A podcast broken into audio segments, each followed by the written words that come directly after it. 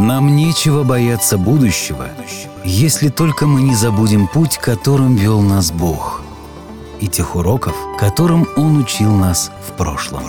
Смело смотри в будущее, вспоминая уроки прошлого вместе с нами. Добро пожаловать на подкаст «История адвентистов седьмого дня». Эпизод номер 42, Джон Келлок, часть вторая. Годы 1903-1907. В прошлом выпуске нашего подкаста мы познакомились с талантливым адвентистским предпринимателем в сфере медицины и здравоохранения Джоном Харви Келлогом. Уже в возрасте 24 лет он превратил небольшую церковную клинику в ведущий мировой медицинский центр – Батл-Крикский санаторий. Однако параллельно с развитием медицинского центра развивались и амбиции Джона Келлога в его стремлении к финансовому достатку, престижу и высокому положению в обществе. Он искренне считал сферу своей деятельности самым важным служением церкви христиан-адвентистов седьмого дня. Келлог был притягательной личностью. Его человеческие качества позволяли с легкостью стирать грани, уходить от ответственности, где-то даже лицемерить и скрывать истинные мотивы своих противоречивых действий. Однако, несмотря на такую нелестную характеристику, он нравился всем, как адвентистам, так и всем остальным. В отличие от многих других христиан, Келлог прежде всего был известен тем, за что он агитировал, нежели тем, против чего выступал. Он легко создавал атмосферу заинтересованности в благополучии и успехе каждого человека, а не только членов своего клана. Рядом с ним лидеры церкви выглядели нудными и консервативными. Пожар в Батл-Крике подтолкнул Келлога написать книгу, которую он намеревался сделать бестселлером. Прибыль от продажи книги он рассчитывал потратить на реставрацию сгоревшего санатория. Итак, отсюда мы и продолжим. Книгу «Живой храм» Келлог писал в период, когда церковь отчаянно пыталась наладить с ним добрые отношения, а, следовательно, была крайне заинтересована в успехе детища Келлога. Эллен Уайт запретила Келлогу собирать средства на реставрацию санатория среди адвентистов, чем, безусловно, очень обидела его. Теперь, казалось, издание этой книги пойдет на пользу абсолютно всем. Санаторий получит необходимое финансирование на восстановление здания после пожара, а церковь — шанс поделиться реформой здоровья с еще большей аудиторией. Но самое главное, это была прекрасная возможность восстановить отношения между Келлогом и церковью. Эти отношения изо всех сил старался наладить президент Генеральной конференции Артур Дэниелс. Он был сильным лидером, в котором нуждалась церковь, чтобы оказать достойное противостояние Келлогу. Но в воздухе витало напряжение. Если с Келлогом действительно начнется война, то Дэниелс не желал быть причиной этой войны, и ему требовалось проявлять недюжинные дипломатические способности. Проблема заключалась еще и в том, что Дэниелс настороженно относился к некоторым неоднозначным богословским взглядам Келлога. Так, во время своего выступления на Генеральной конференции 1901 года Келлог поведал историю о том, как непосредственно перед отъездом из санатория он беседовал с неким католическим епископом. Этот епископ похвалил Келлога, сказав, что тот совершает в санатории изумительную работу. На что Келлог парировал. Мол, за все это следует благодарить Бога, ибо всем руководит Господь. Епископ согласился. Действительно, Бог руководит всем, Он руководит каждым нашим действием. После этих слов епископ вытянул свою руку вперед и вдруг опустил ее. «Даже этим движением руки руководит Бог», — сказал епископ. Более того, Бог находится в этой руке, создавая в ней силу, необходимую для того, чтобы ее вытянуть а затем опустить. Келлок изумился. «Вы действительно верите в это?» «Да, конечно», — ответил епископ, — «я верю в это. Это бесспорная истина». Келлок воскликнул. «Именно так верю и я, и именно об этом я буду говорить сегодня вечером». Закончив разговор, Келлок отправился на сессию Генеральной конференции, и именно об этом он говорил в тот вечер. Цитируя его слова, можно сказать следующее. Бог во мне, и все, что я делаю, находится в Божьей власти, и каждое мое действие является творческим действием Бога. Интересное рассуждение, не так ли? Конечно, иногда богословский язык звучит довольно неопределенно, и мы можем говорить так, что наши слова можно понять двояко. В данном случае также можно задать вопрос, подразумевал ли Келлог, когда говорил, что Бог находится в нем, то, что Бог живет в его сердце? Или же он считал, что Бог физически присутствует в каждой клеточке нашего тела? Далее в своей речи Келлог привел такой пример. Подсолнух всегда поворачивается к Солнцу именно потому, что в нем присутствует Бог. А также он сказал, что в человеческом теле присутствует божественная энергия. Похоже, что никто так до конца и не понял, о чем же говорил Келлог, но и поднимать руку и просить уточнить вышесказанное также никто не стал. Однако одно дело произнести речь среди единоверцев на заседании Генеральной конференции и совсем другое — опубликовать подобные утверждения в книге, которую будет издавать церковь.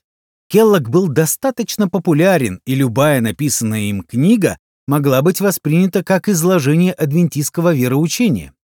Поэтому Дэниелс достаточно ненавязчиво дал Келлогу пару советов. «Послушай, Келлог, мы все очень рады, что ты решил написать эту книгу. Ее, несомненно, ждет огромный успех. Я просто хотел бы напомнить тебе, что в этом труде тебе необходимо придерживаться медицинской тематики и, по возможности, воздерживаться от богословия. Хорошо? Ну вот и отлично. Как закончишь рукопись, пришли ее нам на прочтение, пожалуйста. Это всего лишь формальность. Надеюсь, ты понимаешь. Передавая этот диалог в форме такой дружеской беседы, я хочу донести до вас отношение Дэниелса к Келлогу. Дэниелс старался обходиться с Келлогом очень осторожно. Да, он говорил Келлогу, что его книга, возможно, станет величайшим произведением, изданным нашим издательством. И да, он действительно посоветовал Келлогу скорректировать свои высказывания относительно божественной энергии и пребывания Бога в подсолнухах. Келлог согласился, и, казалось, все были счастливы. Когда законченная им рукопись оказалась на столе президента Генеральной конференции, он вздохнул с облегчением. Дэниелс объявил, что он полностью ее одобряет. Конечно, нашлись и такие адвентисты, которым эта книга не понравилась, на что Дэниелс лишь пожал плечами и сказал, «Всегда найдутся люди, которые будут против всего, что делает Келлог, а книгу следует издать». Однако не спешите, мистер Дэниелс. Нашелся один человек, который высказался категорически против издания книги «Живой храм». Это был Уильям Прескотт. На ежегодном совещании 1902 года Прескотт аргументировал свое возражение.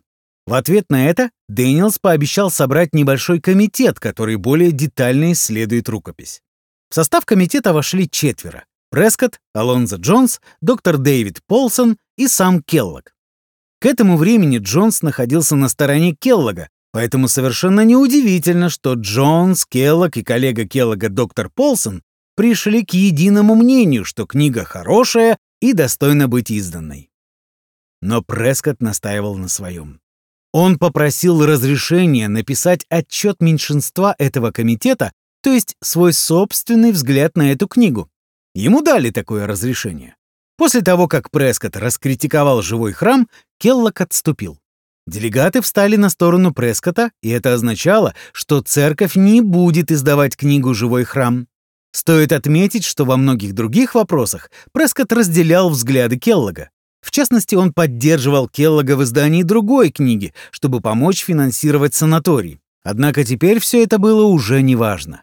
В лице Прескота Келлог увидел заклятого врага он отправился домой и обновил свой список врагов. Теперь во главе листа красовались имена трех человек — Дэниелс, Прескотт и Уилли Уайт. Пути назад больше не было. Разумеется, Келлок не отказался от идеи издавать свою книгу «Живой храм». Он отказался лишь от идеи издать эту книгу с помощью церкви. Он решил издать ее сам. Тем более, что как раз в это время Келлок организовал свою издательскую компанию Good Health. Одним из гениальных маневров Келлога на ежегодном совещании стала попытка назначить Good Health официальным издателем всех церковных книг о здоровье. Эта попытка Келлога увенчалась успехом, хотя члены Совета обсуждали возможные последствия от принятия такого решения. По сути, Келлок организовывал параллельное издательство, что еще больше ослабляло его связи с церковью. И теперь, вместо того, чтобы обращаться в издательство «Ревью» для получения разрешения на издание книги, любой, кто пожелал бы опубликовать книгу о здоровье, должен был обратиться к Келлогу. Тем не менее, это параллельное издательство было привязано к церкви одной крайне существенной нитью — книгоноши. Книгоноша — это человек, который ходил из дома в дом, продавая книги, журналы, карты и тому подобное. Кстати, адвентисты до сих пор используют этот метод, хотя в век, когда любую книгу можно купить и прочесть на мобильном телефоне или планшете, этот метод уже не столь успешен. Однако в 1800-е годы это был основной способ распространения печатных изданий. Церковь нанимала целую армию книгонож. Это были молодые люди, которые распространяли христианскую литературу по всей стране. Книгоноши получали небольшой процент с продаж, что, безусловно, мотивировало их добросовестно выполнять свои обязанности. Келлог добивался не только единоличного права публиковать церковные книги о здоровье, но и того, чтобы целая армия книгонож занималась распространением этих книг.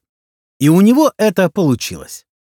Итак, что мы имеем? После того, как церковь отказалась издавать живой храм, Келлог, естественно, сказал, что Good Health вправе публиковать что ему угодно.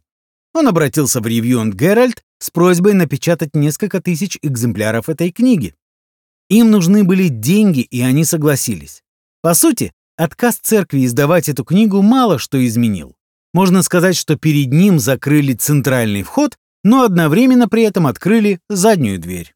В результате книга «Живой храм» была полностью подготовлена к печати, и ее выпуск был назначен в издательстве Review and Herald на 30 декабря 1902 года. И именно в тот день загадочный пожар разрушил здание Ревью. Я не случайно сказал «загадочный».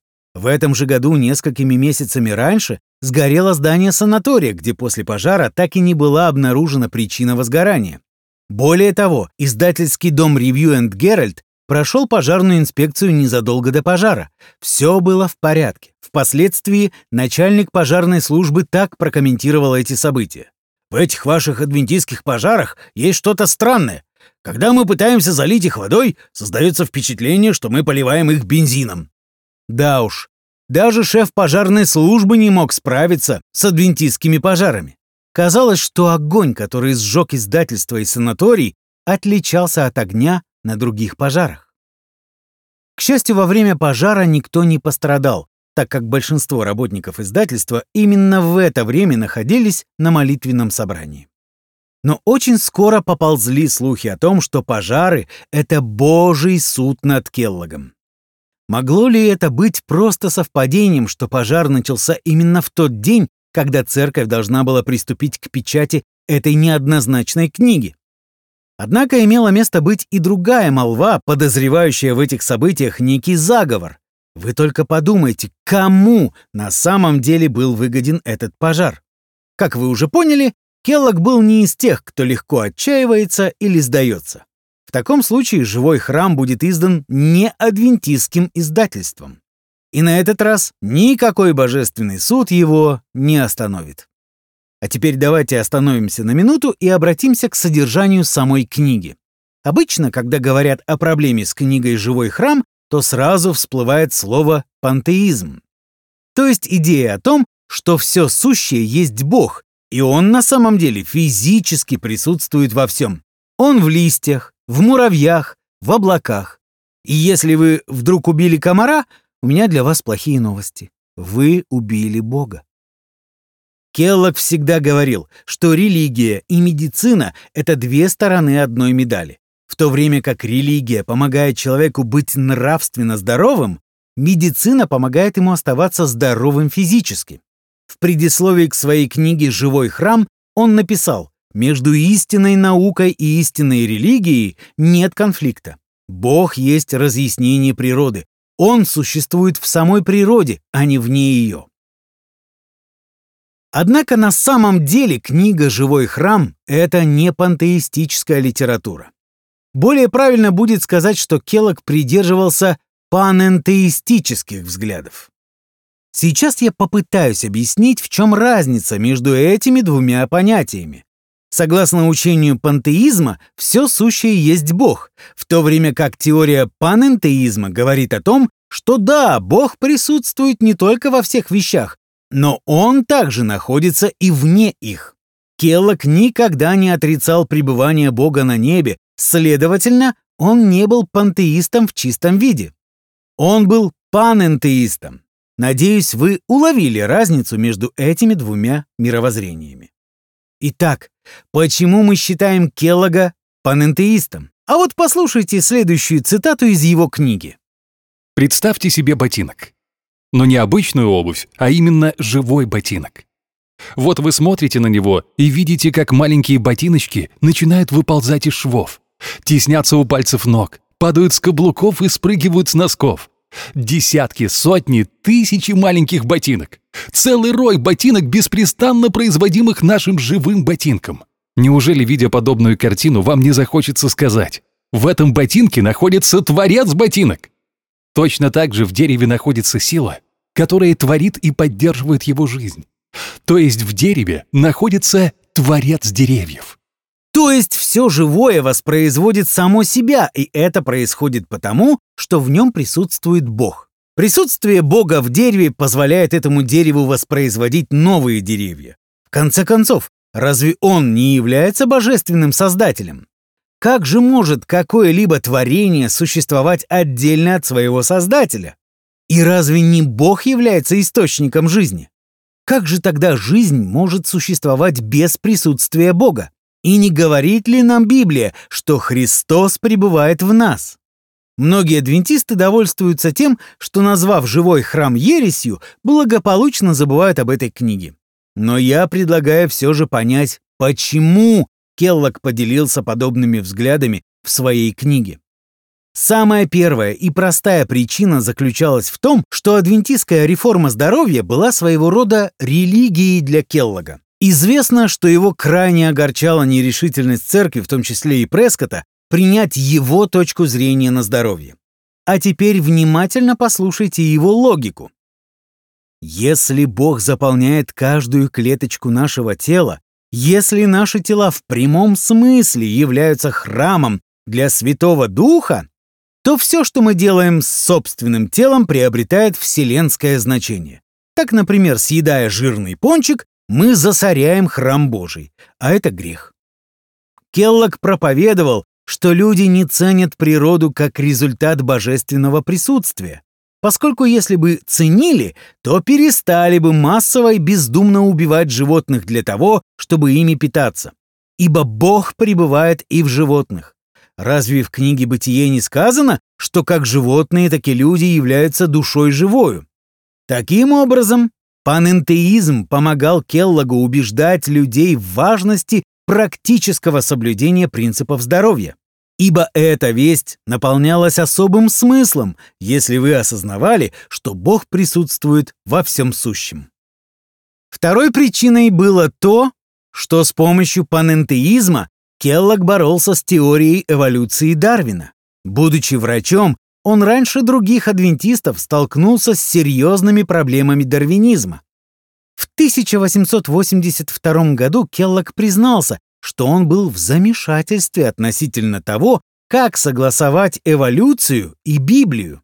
Он остро ощущал серьезность представленной Дарвином теории и, по большому счету, сражался с ней в одиночку. В конце концов, глупо отрицать, что жизнь непрерывно растет и меняется. Однако именно панентеизм помог Келлогу вырваться из цепких дарвинистических взглядов. Именно Бог осуществляет рост и изменение жизни, а не слепые механические силы эволюции. Панентеизм был ответом Келлога на вопрос «Почему существует жизнь?».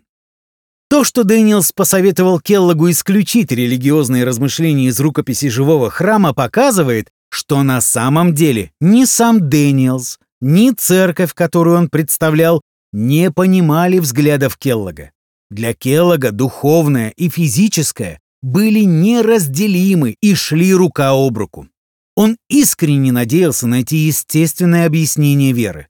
По сути, он использовал науку в качестве линзы для толкования Библии. Прекрасным примером тому стала одна лекция, в которой Келлог критиковал традиционный адвентистский взгляд на служение Иисуса в небесном святилище, 1844 год и так далее. «У нас есть доктрина о святилище», — начал свою речь Келлог. «Многие люди в действительности никогда в нее и не верили, настолько она надуманная. Якобы где-то на небе находятся три или четыре отдельных помещения, и Христос ходит там из одного помещения в другое. Как можно верить в такую глупость? Два года назад, читая десятую главу послания к евреям, я вдруг понял. Наше тело и есть святилище. Именно в этом и заключается вся весть. Восстановление царства, возвращение Христу его собственности и очищение святилища нашего тела, чтобы Христос мог действовать в нас. Теперь эта доктрина ясна и прекрасна.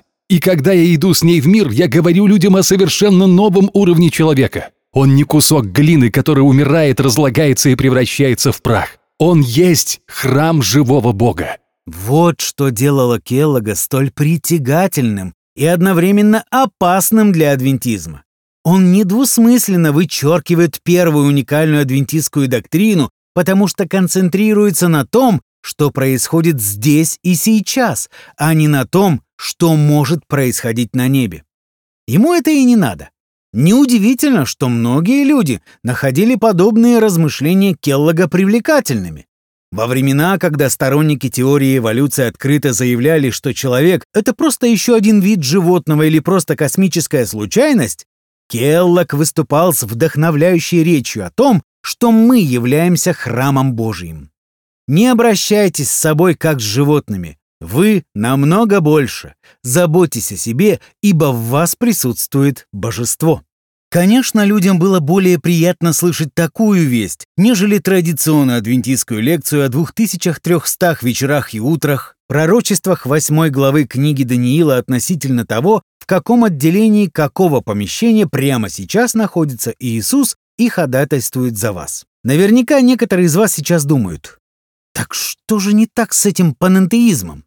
Такое чувство, что некоторые люди, не разбираясь в формулировках, просто клеймят непонятными словами все, с чем они не согласны, или называют кого-то еретиком. После чего отвергают этого человека, даже не пытаясь хотя бы выслушать его. Поэтому не стоит, обозвав Келлога панентеистом, проходить мимо. Следует хорошо понимать, что мы подразумеваем под этим словом. А потому я на всякий случай еще раз повторюсь. Панентеизм Келлога привел к серьезным проблемам. Взять хотя бы его знаменитый лозунг «Бог служит грешнику». Звучит хорошо, не правда ли? Но давайте послушаем, как трактовал сей лозунг сам Келлог. Даже когда человек грешит, Бог служит в нем в его грехе. Когда человек наносит смертельный удар, Бог служит в этом ударе. Итак, Поскольку Бог физически неким таинственным образом присутствует внутри меня, когда я убиваю кого-то, то Бог убивает кого-то вместе со мной. Ведь Бог служит грешнику. Значит ли это, что когда мы грешим, мы делаем грешником и Бога? Как видите, выводы панентеизма Келлога были глубокими и зачастую тревожными. Однако, что еще более усугубило эту ситуацию, так это то, что эти панентеистические идеи начал не Келлог. Ирония заключалась в том, что до него Вагонер и даже Прескотт делились подобными взглядами еще 10 лет назад. И никто ничего им на это не сказал. По сути, Келлог просто присоединился к ним, озвучив эти же взгляды на нескольких заседаниях Генеральной конференции. И никто не возражал. А теперь Прескотт и другие вдруг увидели в этом проблему? Что ж, час настал. Пришло время расставить все точки над «и». Джордж Батлер, Стивен Хаскел и даже Алонзо Джонс предприняли ряд попыток примирить обе стороны. И у них получалось.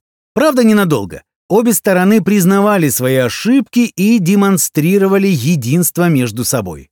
Келлог сознавался, что он действительно пытался взять на себя полное руководство, но отныне прекратит попытки управлять санаторием и ограничится лишь докторской деятельностью. Он также признавался, что не понимал, что такое пантеизм, и раз вы говорите, что это плохо, то я вырежу все упоминания о нем из своей книги. И он действительно вносил некоторые поправки в свою книгу. Однако несколько недель спустя между Дэниелсом и Келлогом разгорался новый спор. В итоге Келлог так никогда и не отказался от управления санаторием и не удалил полностью идеи пантеизма из своей книги. Пик этого противостояния пришелся на заседание Генеральной конференции 1903 года, когда было сделано предложение объединить все 45 адвентистских санаториев и признать их церковной собственностью. Тут Келлог взорвался. Он использовал все возможные возражения, чтобы противостоять принятию такого решения. Он говорил, что это противоречит предпочитаемому адвентистами республиканству, не в смысле политической партии, а как стиль управления. Как сможет небольшая группа людей в батл-крике управлять всеми этими медицинскими учреждениями? Это неправильно. Это подавит всякое духовное предпринимательство. Кто захочет построить что-либо для Бога или начать какое-то служение, если церковь потом заберет это? Он сказал, что имущество церкви должно быть максимально децентрализовано, поскольку когда настанут гонения последнего времени, то рассредоточение активов пойдет церкви только на пользу. А еще он сказал, что мясоеды, и тут, я думаю, он многозначительно глянул на Дэниелса, мясоеды не смогут правильно управлять санаторием. В конце концов, если подобное решение все же будет принято, Келлог сказал, что ему придется его просто проигнорировать. После окончания этой легендарной речи слово взял Дэниелс и заявил, что деноминационная собственность не обязательно означает конфессиональный контроль.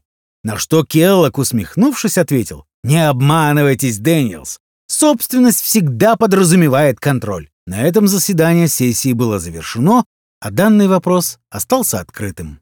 К слову, как и в событиях 1888 года, на съезде Генеральной конференции 1903 года Эллен Уайт находилась среди тех, кто занимали позицию нейтралитета. Она попросила обе стороны быть максимально осмотрительными.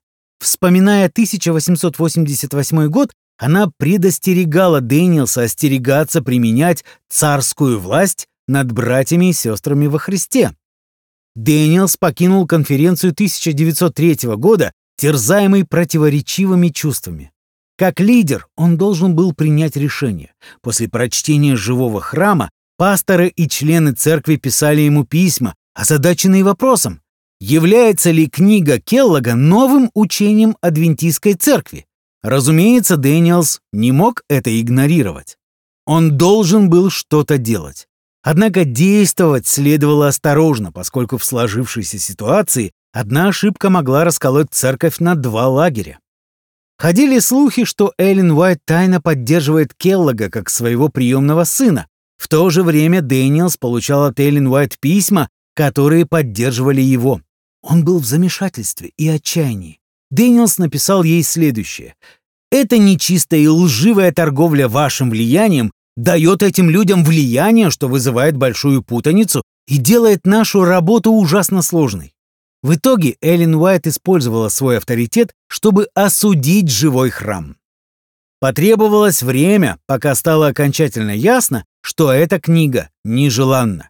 Сомнений в позиции Эллен Уайт не осталось. Однако осуждение книги не означало, что Эллен Уайт была против Келлога. Немало мучений Дэниелса доставило то обстоятельство, что Эллен Уайт старалась держать дверь открытой для Келлога максимально долго. Она не хотела идти против него и изгонять его из церкви. Она все ждала и ждала, пока Келлог и Дэниелс выясняли свои отношения. Но тут вступился Прескотт и обличил панентеизм Келлога. Келлог рассердился, а его сторонники, такие как Алонзо Джонс, всегда готовые вступить в спор, словесно поколотили Прескотта. Некоторые люди в церкви начали задаваться вопросом, может, проблема заключается не в пантеизме или живом храме, а в самих Дэниелсе, Прескотте и Келлоге? Может, если мы избавимся от этих упрямцев, то все проблемы исчезнут сами собой? К слову, Дэниелс не уступал Келлогу в упрямстве. Он уволил несколько человек в генеральной конференции, которые слишком поддерживали Келлога. Келлог жаловался, что Дэниелс стремится к полному контролю, однако то же самое можно было сказать и о нем самом. Они оба были доминантными личностями. Оба настаивали на своем. Оба были решительные и умели воздействовать на окружающих.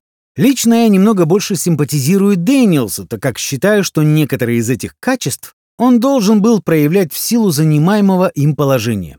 В конце концов, в отличие от Прескота и некоторых других, должность обязывала Дэниелса разрешать сложившиеся конфликты. Когда сотрудники Генеральной конференции, люди, которые могли соблюдать хотя бы нейтралитет, стали на защиту Келлога, то вполне понятно, что Дэниелс почувствовал себя преданным и возмутился. Более слабый человек уже давно бы сдался, но только не Дэниелс. Да, он совершал ошибки. Да, где-то он вел себя как тиран. Но немногие из нас могут осознать все то давление, которое испытывал этот человек. Забегая вперед, скажу лишь, что стратегия Дэниелса оправдала себя. Он действительно смог вытащить церковь из долгов, а сделать это можно было только одним путем — противостать Келлогу. Таким образом, он смог обеспечить будущее церкви адвентистов седьмого дня. В итоге, единственным ущербом, который понесла церковь, стала потеря Келлога и еще нескольких человек.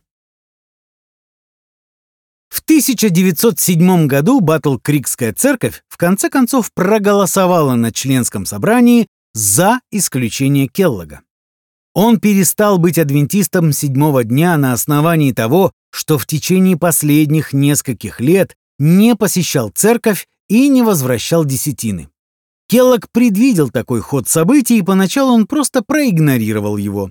Проигнорировал, подобно мальчишке, который на глазах у друзей получил оплеуху, но со слезами на глазах отказывается признавать боль. Ответный удар Келлог нанес немного позже. Для этого он созвал акционеров санатория на встречу. Из 700 акционеров приехали лишь 28. Они под предводительством Келлога изгнали из советов акционеров Вилли Уайта, Дэниелса и многих других адвентистских служителей, которые, по его словам, не были верны миссии санатория. Таким образом, Келлог получил контроль над санаторием. В ответ на потерю контроля над Батл-Крикским санаторием церковь, чтобы избежать повторения подобной ситуации, вернула под свой контроль руководство над большинством адвентистских санаториев по всему миру. Ценой таких перемен было также переоформление на церковь всех долгов этих учреждений, чему Келлог был только рад. Однако теперь церковь нуждалась в новом медицинском центре для своей работы. Для этого было выбрано место в Южной Калифорнии, как можно дальше от Батл-Крика. Это был отель под названием Маунд-Сити, Некогда это был роскошный туристический курорт с отапливаемыми комнатами и новинкой в виде электричества. Однако этот отель разорился, потому что в то время Южная Калифорния не пользовалась успехом у туристов. Какой недальновидный бизнес-проект! Таким образом, церкви посчастливилось купить этот курорт за небольшую часть той суммы, которая была потрачена на его строительство. Так на свет появилась медицинская школа Лома-Линда. Узнав о покупке здания, Келлок усмехнулся. Хм, будущее медицинской школы в Лома-Линде абсолютно безнадежно.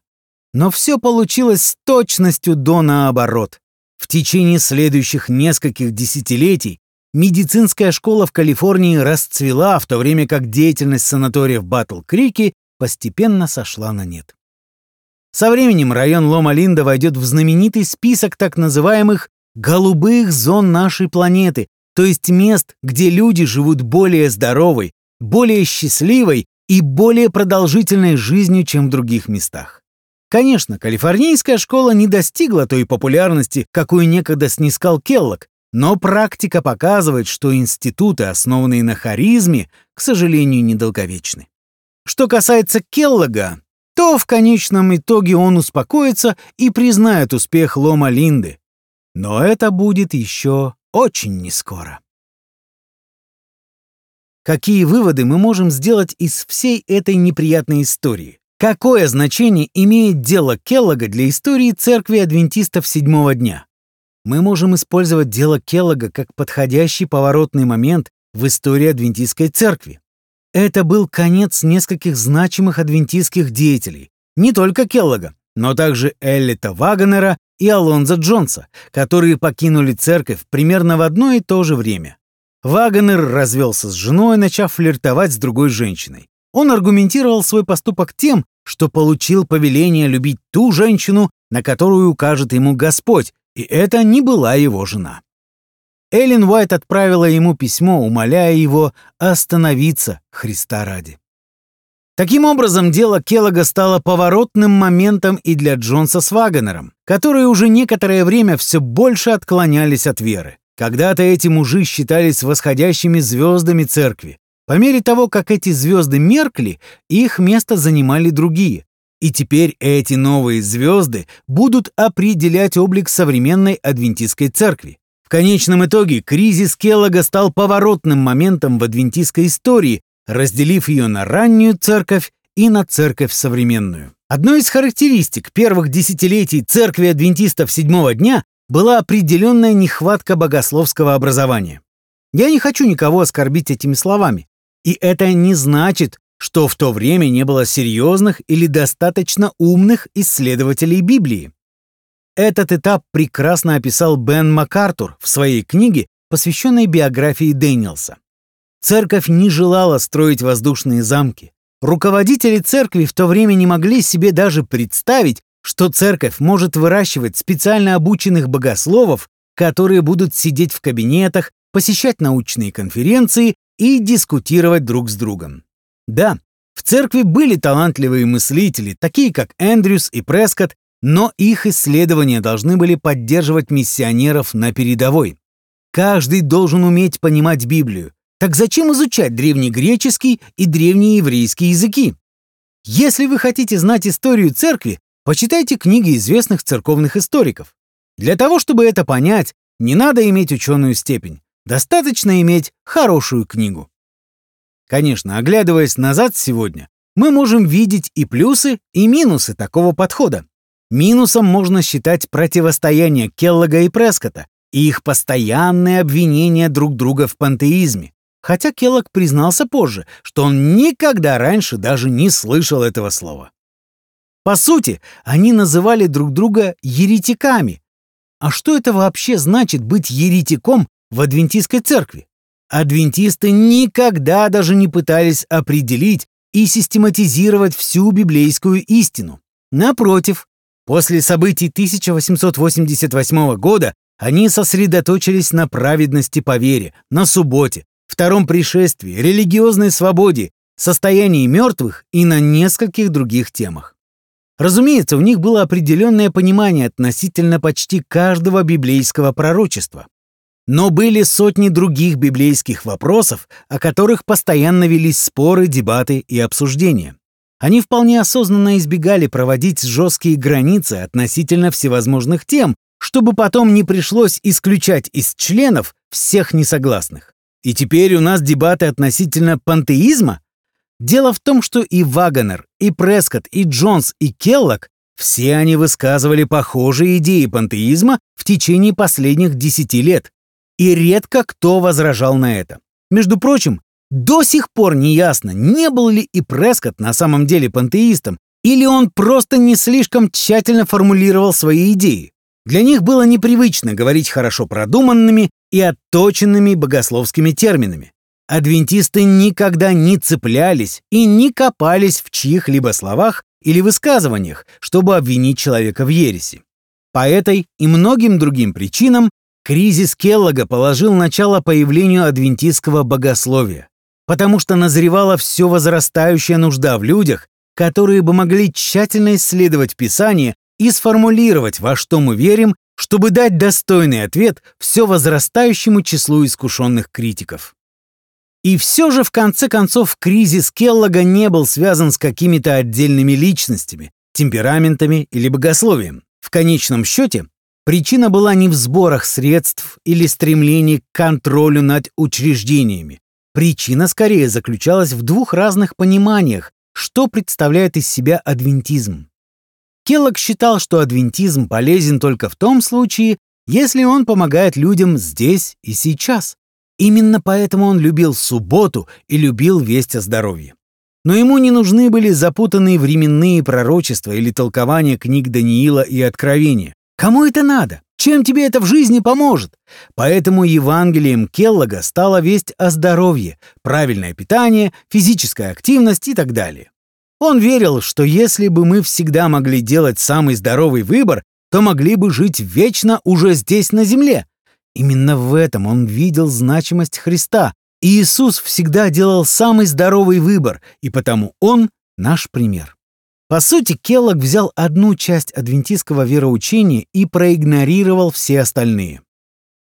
Затем на этой единственной части, вырванной из старого адвентизма, он построил новый адвентизм. Именно поэтому с ним было так сложно разобраться. Он выглядел как адвентист, он говорил как адвентист, но то, что он созидал, было адвентистским лишь отчасти. Он созидал церковь Келлога седьмого дня. В общем, печальная история. Хотел бы я закончить этот выпуск, сказав, что после всех этих событий Дэниелс и церковь продолжили благословенное существование. И после этого у адвентистов седьмого дня не было никаких проблем. Но это не так. Очень скоро Дэниелс займется решением другой проблемы, которая уже и раньше давала о себе знать, а именно расовые границы.